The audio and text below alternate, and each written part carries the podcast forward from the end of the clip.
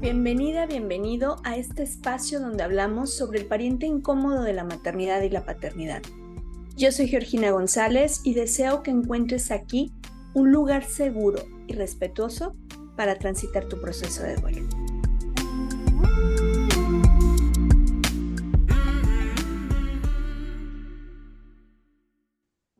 El día de hoy nuestros invitados nos acompañan, eh, bueno, técnicamente están en sus espacios, pero ellos vienen representando al Hospital Regional de Alta Especialidad de Ixtapaluca. Y bueno, yo muy orgullosa de ellos, puedo decirles que son consultores en duelo gestacional perinatal y neonatal. Por supuesto, presento a mi querida Cecilia Luna. Ella es enfermera pediatra, es tanatóloga paliativista y mi queridísimo Cuauhtémoc Rosas, que es enfermero con especialidad en enfermería perinatal. Qué gusto que estén en este espacio. Bienvenidos. Gracias. muchas gracias. Muchas gracias. Oigan, yo bien emocionada porque ellos se han involucrado mucho. Para mí fue muy lindo verles en el Senado, cuando se iluminó el Senado, ahí enamorándose de este proyecto que, que, hacemos para hablar de este pariente incómodo, ¿no? Y de visibilizar estos duelos.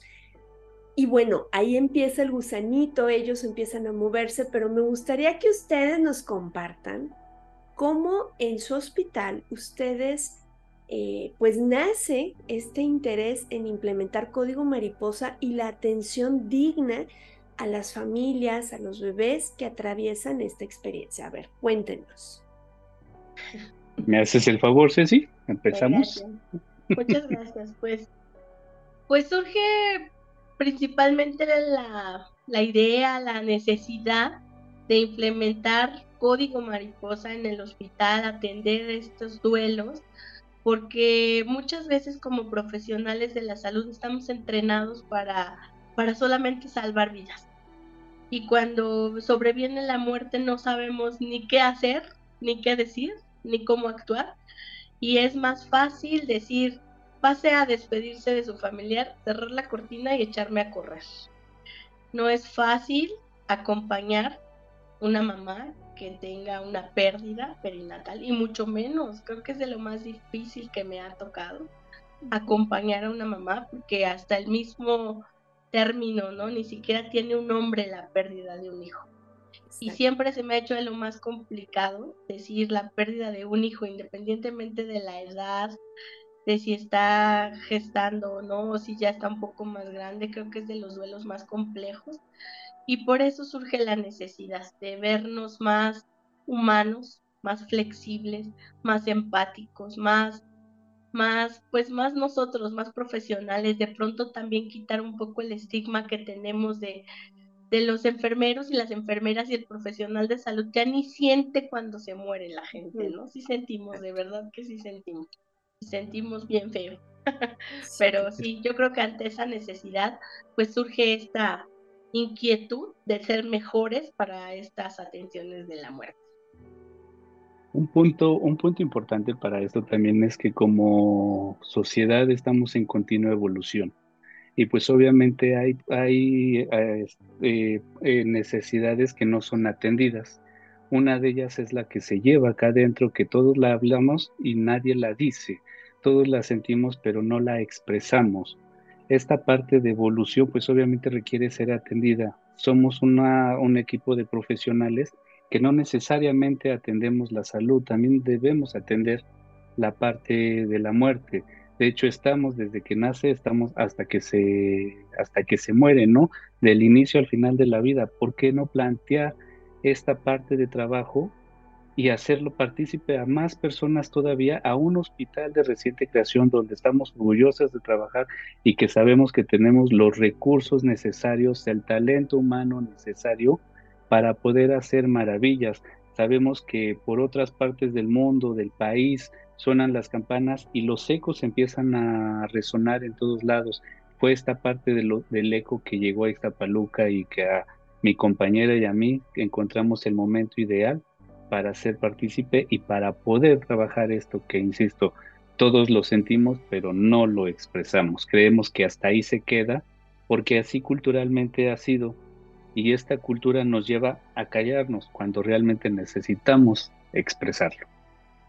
Así, tal cual, tal cual, esos silencios que de pronto ya van cayendo, que sabemos que nos falta mucho porque todavía hay muchos lugares a donde se tiene que llegar y sensibilizar en la atención, pero, pero finalmente ustedes se sumaron, escucharon esos ecos, como lo mencionan, me encantó tu analogía, y se sumaron, se han involucrado. Quiero que sepan que eh, aquí en México es el hospital que más egresados hay del diplomado, ¿no? Y eso habla de esa sensibilidad y esa, esa inquietud de poderse seguir capacitando y sobre todo abriéndose, porque sabemos que también es nuevo, ¿no? O sea, cuando lo vemos, por ejemplo, en, el diplomado, ¿no? Oye, ya sé que los términos que tengo que llenar en mis documentos son estos, pero cuando estés con las familias hay que buscar estas opciones.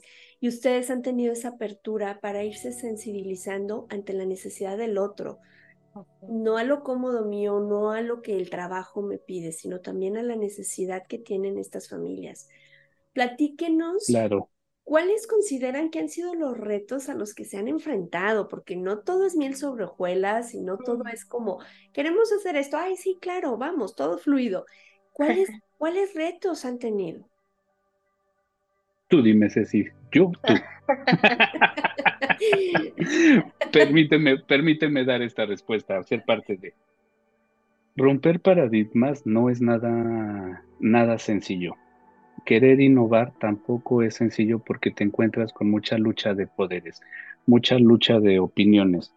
Obviamente estamos en un hospital de alta especialidad donde las ideas son diversas, donde obviamente la mente de cada persona pues va a estar enfocada de acuerdo a su competencia y al estar formados a favor de la atención de la vida, a favor de la atención de la persona, no tenemos, eh, creo que en esa misma formación no tenemos la parte de trabajar con la, con la muerte. Entonces, cuando llegas y planteas un problema, o no problema, planteas un proyecto de trabajo en el cual lo involucra a enfermería, involucra a la parte médica, involucra a trabajo social, involucra a psicología, involucra a este, psiquiatría, involucra desde la entrada de, las, de donde viene la persona, desde la entrada del hospital hasta donde sale, no es un trabajo único, de hecho no podríamos trabajar de manera única porque se requiere el talento de toda esta parte multidisciplinaria para poder atender a la, a la mamá. Cuando tú llegas y les planteas la idea, muchos te dicen, sí, suena interesante, sí, hay que aventarlo, pero vaya, el aventar la primera piedra, el poner la primera piedra, pues es de, lo haces tú, lo hago yo, o porque tú lo propusiste, tú lo vas a, hacer, cómo es la situación y vaya, nos quedamos en esos silencios, empezamos a ponerle más peso a los problemas que a la solución, ¿no? Empezamos a encontrar más peros, pero te falta esto, pero no tenemos esto, pero hay esto, ¿y cómo le hacemos con esto? Entonces ese pero de ser un algo pequeñito se va agrandando y realmente somos humanos, Cecilia y yo, todos los que estamos ahí, y no deja de escuchar estas palabras y pues vaya, si empiezas, eh, ¿cómo abordo con ellos? ¿Cómo le hago con, con ellos? ¿Cómo los jalo? ¿Cómo los integro? Todos te dicen que sí, porque insisto, en los proyectos se quieren integrar, pero cuando ya realmente necesitamos manos, pues es un, un punto importante. Cada quien tiene su, su, área de atención y pues el trabajar en un, un proyecto que quieres implementar nuevo, donde todo mundo desconoce, incluso uno mismo, pero pues vaya, los proyectos nacen de eso, ¿no? De la nada para, y se hacen grandes, grandes cosas. Cuando queremos hacer esta situación y juntar a todos es cuando empezamos con problemas, pero bueno, creo que el hacer, eh, dar el ejemplo y empezar este, a ver personas, ese mismo ejemplo va a ir arrastrando poco a poco, poco a poco, y, y va a haber momentos que incluso ya no tengas que volverles a decir, sino ellos mismos se te van a, se te van a acercar. Exactamente. Exacto. ¿Sí? me, hizo, recordar, me hizo recordar el momento, me hizo recordar el momento en el que alguien me dijo, es que tu proyecto es inviable. Y yo dije, puede ser que para ti sea inviable, porque eres un recurso único. Pero ¿qué crees? orgullosamente, enfermeras sabemos un montón. Y yo me voy a encargar de capacitarlas y vamos a hacer que esto se logre. Y así está siendo. ¿Qué hubo? ¿Qué hubo? Exactamente. En ese momento que justamente. en ese momento que justo acaba de mencionar Cecilia es también en el que me enfoqué porque pues sí encuentras muchas piedras en el camino. Claro. Muchas, muchas piedras, pero bueno, no creo que sea la piedra no te hace el camino y se le puede dar vuelta, ¿verdad?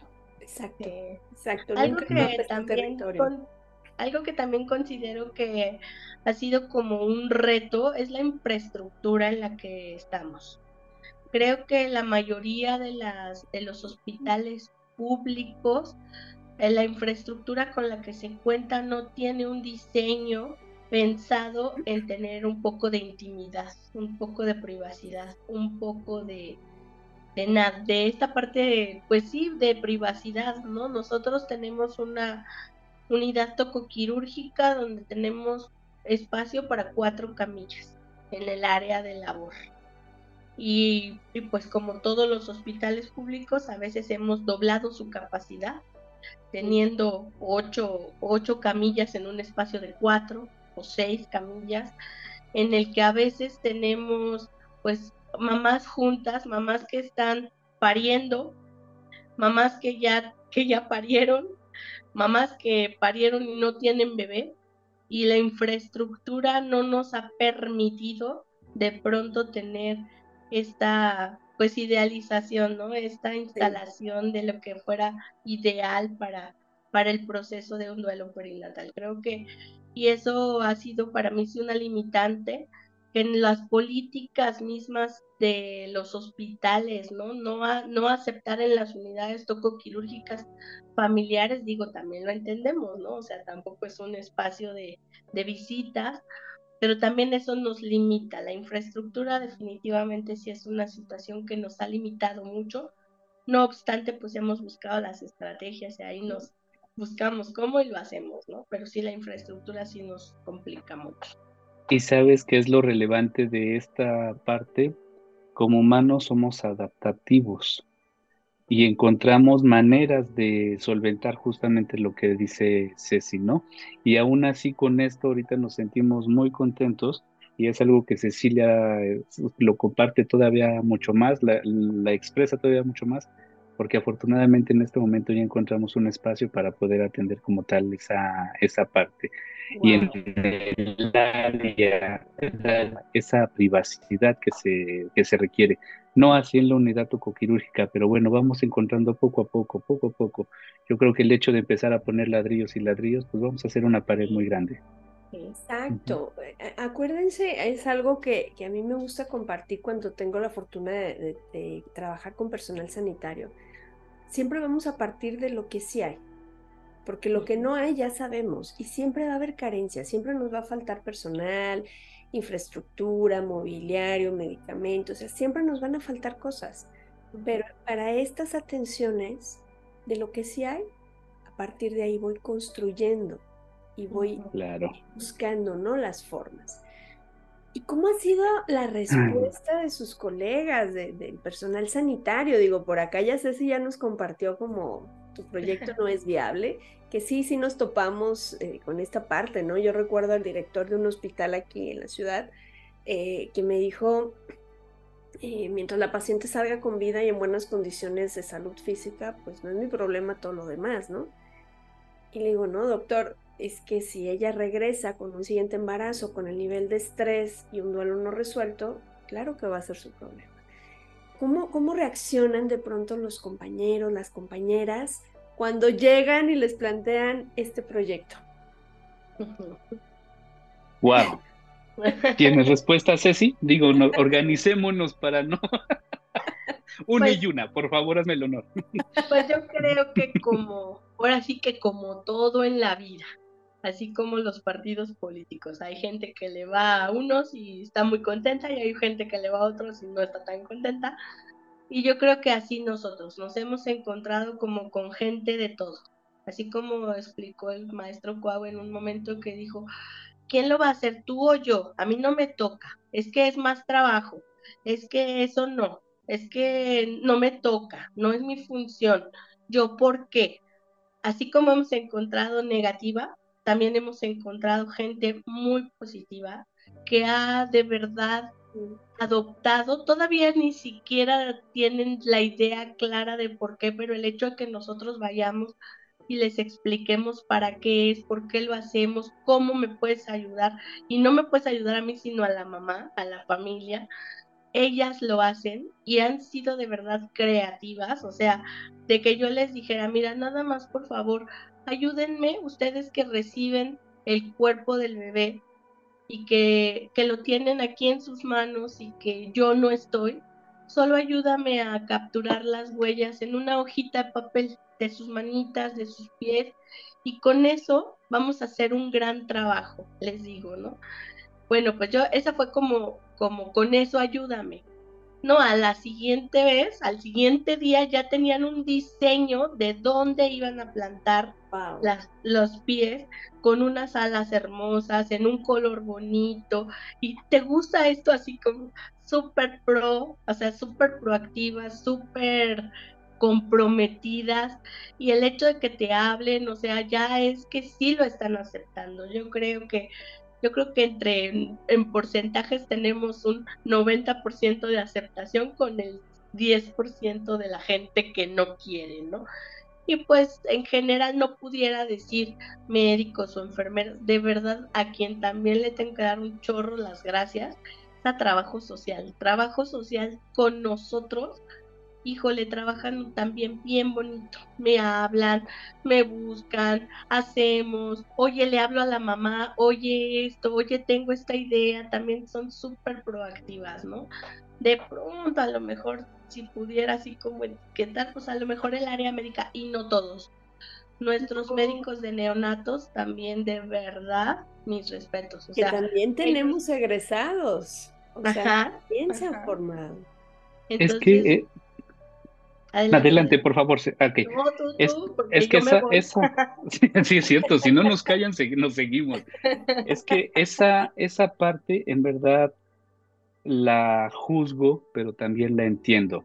Y la juzgo por el, desde el punto de vista de, está bien, no es lo que regularmente haces, no es lo que te enseñaron, no es lo que, no es lo para lo cual te formaste. Sí, es muy cierto pero permite hacer más allá de lo que sabes hacer. Y creo que puedes hacer grandes, grandes cosas.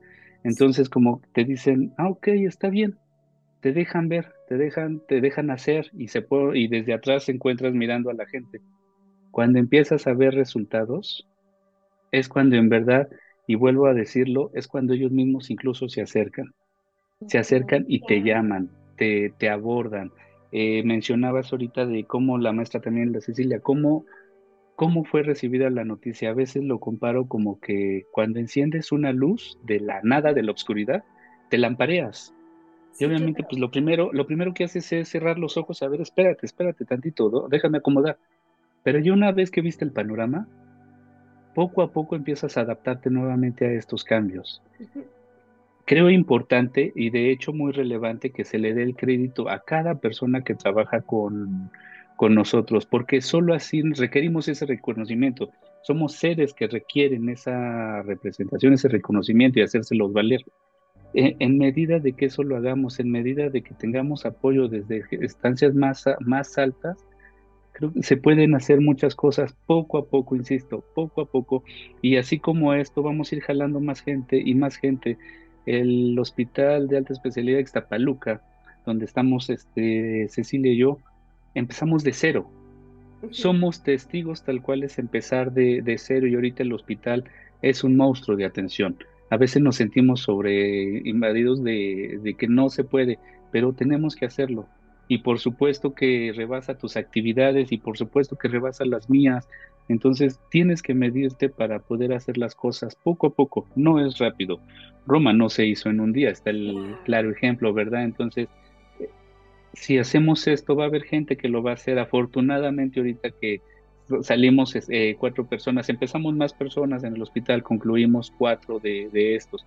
Con estos cuatro, más personas se quieren integrar y ten la certeza de que ahora que se, se, abra nuevamente el diplomado, vas a tener personal de ahí porque es muy importante lo que quieren trabajar con, con nosotros. Y así como ellos, pues el tiempo es lo que nos va a ir diciendo y dando la, la razón de todo esto, que se va a ir abarcando y seguramente tenemos un ejemplo como lo ha sido Europa, como lo es Guadalajara ahorita contigo, y que en su momento el H-Ride resalte con esos colores para hacerse eh, e integrarse a, esta red de atención al duelo perinatal y neonatal.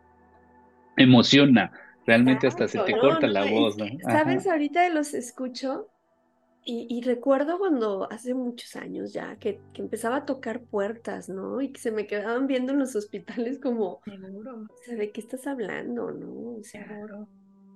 ¿qué te pasa? Y, el, el poder ver que con la disposición de las personas que están adentro, porque yo insisto y tienen todo mi reconocimiento, quienes estamos fuera de los hospitales no podemos hacer mucho, porque no tenemos ni siquiera autorización para entrar, no estamos directamente con alguien que está recibiendo la noticia, no podemos tomar su mano, no podemos decirle, mira, va a pasar esto, se siente así, eh, esto es natural, en esto hay que tomar precaución, no podemos, pero ustedes sí.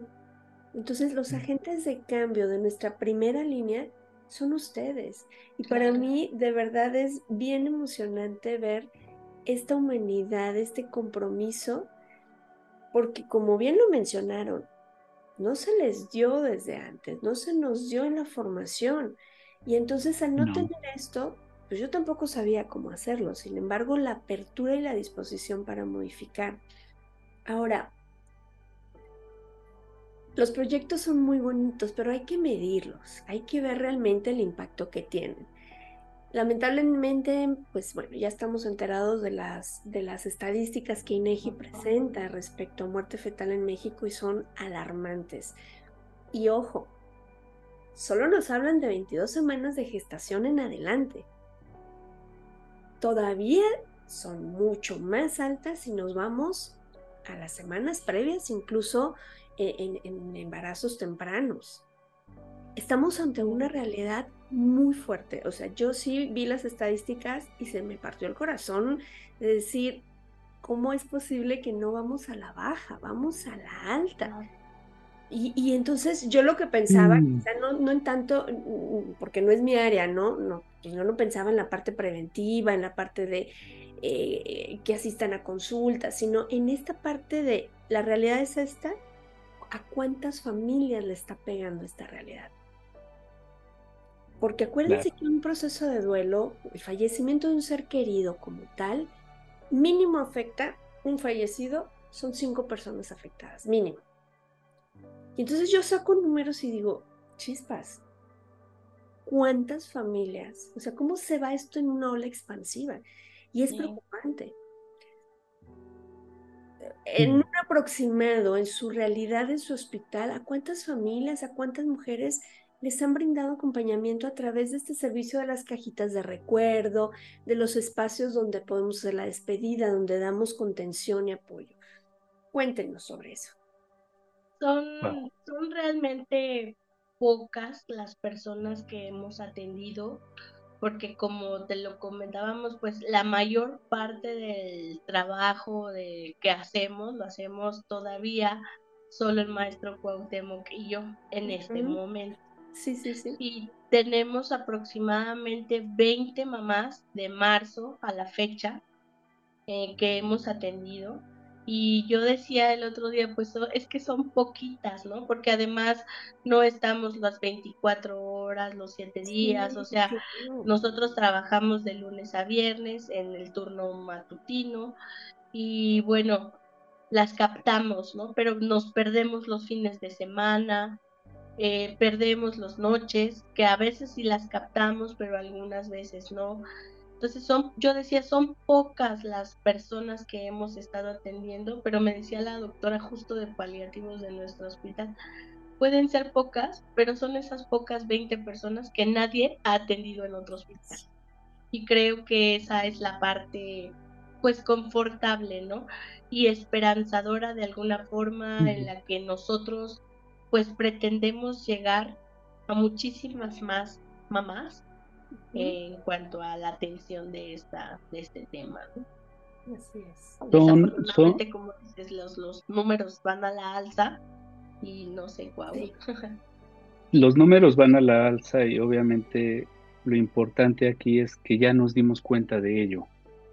Peor sería que ni siquiera sobre esto se estuviera haciendo, si estuviera haciendo algo, ¿no? Entonces ya 20 personas que empezamos a trabajar también a partir de un diplomado que empezamos a, a tomar. Sí, son pocas realmente, si vemos estadísticas y segura, muy seguramente se nos han ido muchas que llegan y que rápido, rápido se van. Pero, pero 20 personas que han sido atendidas y que ya saben que no nada más se trata de ir a que te atiendan, sino que hay una parte importante que está atendiendo esa, esa, a esa mujer desde una parte emocional, desde una parte más sensitiva, que se le permite expresarse y que se le permite llorar. Con la parte, en el momento en que esta mujer llora, creo que desahoga mucho de lo que trae guardado en el, en el pecho romantizando estas palabras, pues sí, a final de cuentas es lo que sucede en el momento en que te dejas llorar, te, fluyen mal las cosas, pero estas 20 personas al menos fueron atendidas y ya no son las 20 personas más de las que suman hacia allá. Somos un mar de gente, eso es un hecho, nos faltan recursos, por supuesto que es hecho. El hospital es, es nuevo y tenemos un proyecto también nuevo, esto es más que evidente, pero ya arrancamos, ¿no? Tal vez de forma, de una manera informal, de una manera indirecta, pero ya el equipo de trabajo del hospital sabe que existe este apoyo emocional, este apoyo a las mujeres y que ya no están solas y que en algún momento te dicen, mira, llegó esta paciente anoche, como decía la maestra, llegó esta paciente anoche, pero pues aquí están sus huellitas. Exacto. No, no puede hacer nada más, no te preocupes, no te preocupes. E incluso te de decir, Geo, que aunque no le hayan tomado las huellas, el hecho que ya identifiquen lo que estamos trabajando, ya estamos tocando la puerta muy importante para su cabeza en decir, ojo, dale importancia, dale relevancia. Entonces, y esto nos va a permitir evolucionar todavía más. Tiempo necesitamos, tiempo. Justo ahorita que habla el maestro Pau de tiempo, en una, hace rato también entre las cosas que nos han costado trabajo es el tiempo, justo esto, ¿no? Cuando tú acompañas a una persona y atiendes a una persona en un tema como es, esto tan importante, el tiempo no te alcanza. Yo he medido mis tiempos en otros momentos y de verdad que a veces invierto hasta dos horas, tres horas, ¿no? En un acompañamiento con una persona. Y, y, no que esté permanentemente junto a ella tomándole la mano, ¿no? Sino en el tiempo, en el tiempo en el que permanece en el hospital, por ejemplo, de que llega la toco, de que, o que llegó urgencias, que subió la toco y que de la toco en de esperar a que naciera, pueden pasar horas, un día, y de verdad que el tiempo mm. sí es este también algo importante que de pronto no, no medimos, ¿no? A veces la gente puede decir, ay, pues ¿qué, qué fuiste, qué hiciste, ¿no? O sea, si está llorando la señora, si la estoy acompañando de corazón, de verdad, con ella, estoy con ella, no le voy a decir, ay, ya me voy porque tengo que ir al comité de no, ¿verdad? No, pues estoy ahí con ella. Pero estamos ahí con ella. también es algo importante que de pronto no valoramos. Y en esta parte ahorita me quedé pensando, es que no son pocas. Nos gustaría que no fuera ninguna. Claro, claro. Pero realmente no son pocas. Creo que quienes lo hemos vivido y quienes nos dedicamos a, alzar la voz ante estos duelos, hay una frase que a mí me resuena mucho, ¿no? Con uno solo es suficiente. Mm. Es decir, si una sola persona puede salir sintiendo que recibió un buen trato, sintiendo que se respetó su proceso, que se le habló de manera eh, oportuna, que se le dio la información, que se le miró a los ojos, se le trató como una persona vulnerable. Creo que eso ya para mí es, wow, valió la pena, ¿no? Como todo el trabajo hecho, toda la parte que se interioriza y, me tienen muy conmovida. La verdad, yo estoy muy emocionada porque además ¿cuándo fue lo del Senado? Apenas va para un año, o sea, en, en septiembre, justo en septiembre del año pasado. Ni siquiera es como que, oigan, pues ya tienen 10 años, pues ¿qué está pasando, no? Ya se tiene eh, pues mucho tiempo. Bueno, como siempre, aquí el tiempo se nos pasa volando, podemos estar horas, seguramente ya coincidiremos en otro momento para compartir estos avances, eh, incluso hacer una transmisión en el hospital, porque estaría fabuloso conocer lo hermoso que están trabajando. Les he dejado ahí en redes sociales fotos que Ceci nos ha compartido de las cajitas y de lo que han compartido a las mamás, porque también es muy lindo reconocer, como bien lo mencionabas, Cuauhtémoc, este trabajo que están haciendo. Y para hacer este cierre, a mí me gustaría que ustedes que lo viven desde dentro de ¿qué le dirían a sus colegas de otros hospitales que quieren implementar esta atención o el código mariposa como tal, pero se animan, no se animan y entonces hay muchas dudas, pero es viable, no es viable? ¿Ustedes qué les compartirían en este proceso que ya han andado? Claro. Voy yo, ¿verdad? ¿Qué le compartiría? Muchas cosas y te voy a decir que las ganas de hacer algo. Las ganas, júntate con grandes líderes. Tengo a la maestra Ceci, te tengo a ti. Júntate con ellos, siéntete, eh, siéntete apoyado, siéntete impulsado. Siéntete impulsado y vas a hacer muchas cosas. Estoy segura y, y reconozco la parte en este momento Cecilia me ha impulsado mucho a hacer todo, todo esto. Eh, te abordan de otra manera, te haces otras actividades propias de tu trabajo, pero te tienes que dedicar a esto. Luego yo lo anda buscando, al momento trabajamos juntos. ¿Dónde andas? Es que fui a ver esta paciente, es que fui a ver esta paciente. Ok, mira, me quedo callado porque hay momentos de que la requiero no precisamente para eso, sino para otras situaciones, pero me quedo callado porque lo está haciendo y el hecho que me impulse y que me jale y que me llame es importante. Entonces, en el momento que otras personas, que otros colegas se dejen llamar, se, quieran integrar y que poco a poco sean partícipes de, ir, a, ir creciendo con esto, no, no necesitan de una, este, como tal, tener una un espacio grande, no necesitan todo porque lo, empezamos de cero. Que quieran saberlo, lo estás diciendo, las estadísticas van en aumento y esto es así, esto es potencial. Mientras más sea, pues obviamente estoy seguro que también más de nosotros se van, se van a querer integrar en esto.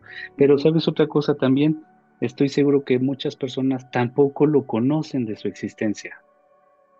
En, en, el hecho que les digo, fuimos educados para una atención, no para, de inicio, no, pero no para confront, no para lo emocional. Entonces mucha gente no sabe, compañeros, colegas, profesionistas, no sabe que, que, existe esto. Todos lo anunciamos, un aborto, un, este, una pérdida, vaya, que quiere a su hijo, todo lo que quieras, pero no sabemos que está esta otra parte de la moneda que está ahí, que simplemente no se vio y que si la volteas te vas a encontrar la tristeza de la persona, la tristeza de la familia. Así concluyendo, ¿qué le dirías? Déjense escuchar, déjense escuchar y escuchen lo que hay fuera, porque solo así puedes abrir los ojos y eso, ver esa, esa magnificencia de luz, ese sonido que llega de otros lados, que puedes implementarlo contigo o que puedes hacerlo. No necesitamos muchas cosas, en verdad no se necesita. Creo que lo principal que se necesita es sentir lo que sigue, siente la otra persona. Y a partir de ahí, e incluso nada más con que guardes silencio, estés con él y toques a la persona, puedes hacer mucho y sobre eso, pues vaya, te disparas en automático. Claro, claro. ¿Te toca? Compartirías. Yo les diría yo les diría que para ser gentes de cambio, pues algo que me acaba de enseñar la maestra Geo es eso, ¿no? O sea, ¿quién puede hacer el cambio? Pues quien lo tiene en sus manos. Y quien lo tiene en sus manos somos nosotros, todo el personal profesional de salud, médicos, enfermeras, trabajadores sociales, paliativistas, químicos, farmacéuticos, camilleros, de intendencia, todos, todos los que estamos dentro del hospital, debemos de tener esta sensibilidad, este valor, este amor, esta pasión por hacer verdaderamente un cambio que nos distinga como una mejor sociedad, que nos distinga como mejores seres humanos, porque solo de esta forma pues podemos hacer las cosas. Me encantó escuchar al maestro Pau decir, es como estos tabiquitos, y creo que así estamos nosotros. Así estamos. Poniendo, poniendo, un tabiquito a lo mejor ahorita, poniendo un tabiquito a lo mejor mañana, alguien viene y nos ayuda y ponemos otro. Y me encantó esto que dijo porque verdaderamente esperamos con esto construir algo extremadamente grande y hermoso para todas las personas que atendemos. Ay, no, los escucho en mi corazón, vibra, de verdad. Muchas gracias, muchísimas gracias por, por hacerlo posible, por llevarlo a esta realidad, eh, por siempre decir, parto de lo que tengo, y eso es algo que yo aprecio muchísimo de ustedes y de todo el equipo de su hospital. Y bueno, pues estaremos siguiendo la pista de todo el maravilloso trabajo que están haciendo, que algo que me emociona es que su hospital a ver, platíquenos bien. Es sede para formación, ¿verdad? Sí. Y eso también es esperanzador, porque las generaciones que van a ir saliendo ya van a llevar al menos la información. Ya cuando lleguen ante estos casos ya no va a ser como, ay, a mí nunca me dijeron esto. ¿No? A mí, ¿cómo me enseñé a dar malas noticias? Pues me dijeron, vas, te toca, atiéndela. Sí. Entonces, eh, eso también me llena de mucha esperanza, ¿eh? Tenemos, tenemos algo muy importante, una herramienta de verdad muy importante. Hay mucho talento humano. ¿Y sabes cuál es la ventaja de este talento? Que es talento joven. El hospital es joven. El hospital es joven. Es grande, es grande. Y el personal que lo integra es joven también. Hay que explotar mucho de ese personal, insisto, no es nada fácil, no es nada sencillo te topas con muchas piedras, te topas con muchas puertas, pero también muchas puertas se abren y también esas piedras las puedes hacer a un lado. Pero el hospital es joven y al, al ser un hospital joven con gente joven, sacas de ahí mucho beneficio. Eso al ser con un hospital joven y un hospital escuela, te permite sembrar esa semilla que traes con esas personas que se dejan y que son tierra fértil para que puedas hacer muchas cosas. En verdad, tenemos colegas, tenemos estudiantes que están ahí, que en algún momento muy cercano, en un futuro muy cercano, vamos a estar a la par. Y que me pueda, que me pueda apoyar de esta persona con lo que me gusta hacer, con lo que le gusta hacer a la maestra Cecilia, que tú sepas que desde Guadalajara, aquí en el Estado de México, hay esas personas que, hicieron eco a lo que se empezó. En verdad que es, es una maravilla de herramienta poder, poder abordarlas. Eso, eso es lo mágico de esto. Eso. Sí, somos este, en, en ser este hospital escuela, nuestro hospital es sede en materia de enfermería de cuatro posgrados en enfermería. Entonces de ahí ya hablamos en dos de, en dos de los posgrados, eh, ya hablamos directamente de este tema, formamos a no es un tema que esté en la currícula o en los planes de estudio. Nosotros ya lo implementamos como parte de los egresados de los posgrados, ya llevan este conocimiento, ya saben que lo hacemos. Eh, yo, yo, por ejemplo, tengo pasantes de enfermería o los Digo, tengo pasantes porque hoy me toca una y mañana me toca otra, no porque tenga pasantes 20 sentadas a mí, no, no, aclaro, aclaro. Pero sí, porque luego. Pero me refiero a que la pasante, la pasante que me toque, me, yo me la jalo, ¿no? Y le digo, ven, acompáñame. Y entonces vamos con la mano. El otro día me jalé una pasante y estaba parada así, se lo juro que tiene una cara de miedo y tenía muchas ganas de llorar. Cuando salimos, le dije, llora, suéltalo. O sea, eres un ser humano. Y me dijo, es que estuvo bien bonito, pero yo no sabía si llorar o no. O sea, ya eh, sembrar esa semilla, como bien dice el maestro sembrar esa semilla en ella, ella compartió a sus demás compañeras lo que vivió y de pronto todos, todos dijeron así como, yo también quisiera verlo y vivirlo, ¿no? Porque no, esta parte nadie te la enseña. De verdad que, que acompañar a una persona en el profundo dolor, en la noche más oscura de su alma, es muy complejo y de verdad para mí ha sido verdad muy satisfactorio tener ahora estas herramientas. Eso también sería algo que les diría a mis colegas. Fórmense, capacítense, desarrollen este tipo de habilidades que, que de verdad que dan mucho de la vida personal y profesional. Así es, así, es. Y poco a poco se van cayendo eh, eh, estas ideologías donde veníamos con programas obsoletos, ¿no? Con programas donde no se ampliaba la mirada hacia este, hacia este enfoque de estos duelos. Y yo, bueno, insisto, me voy muy esperanzada. Gracias, gracias por, por su tiempo, por compartir, por abrir y sobre todo por hacer la diferencia.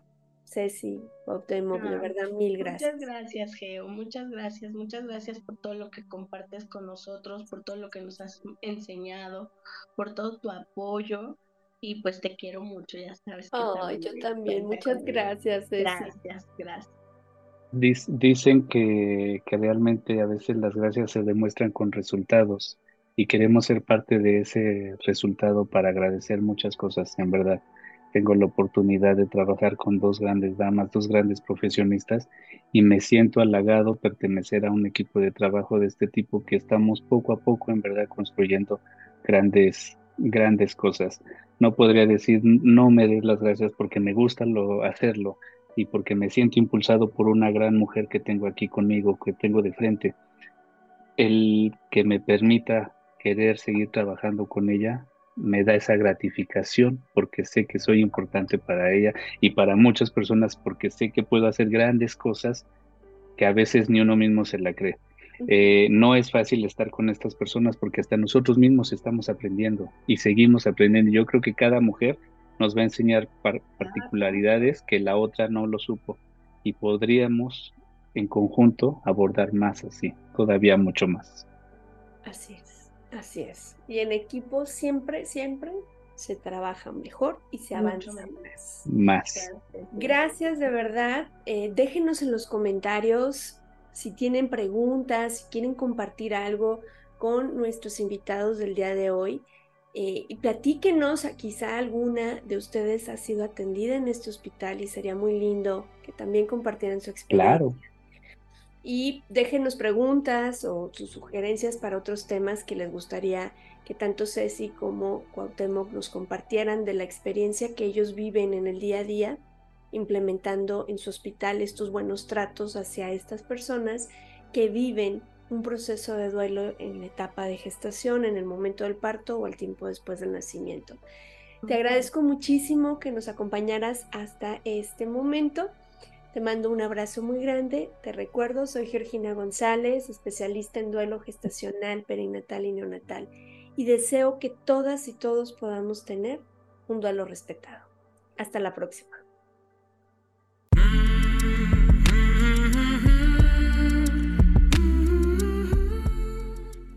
Este programa es producido por Georgina González y Carla Rodríguez y narrado por mí, Georgina González. Recuerda seguirnos en redes sociales como Duelo Respetado.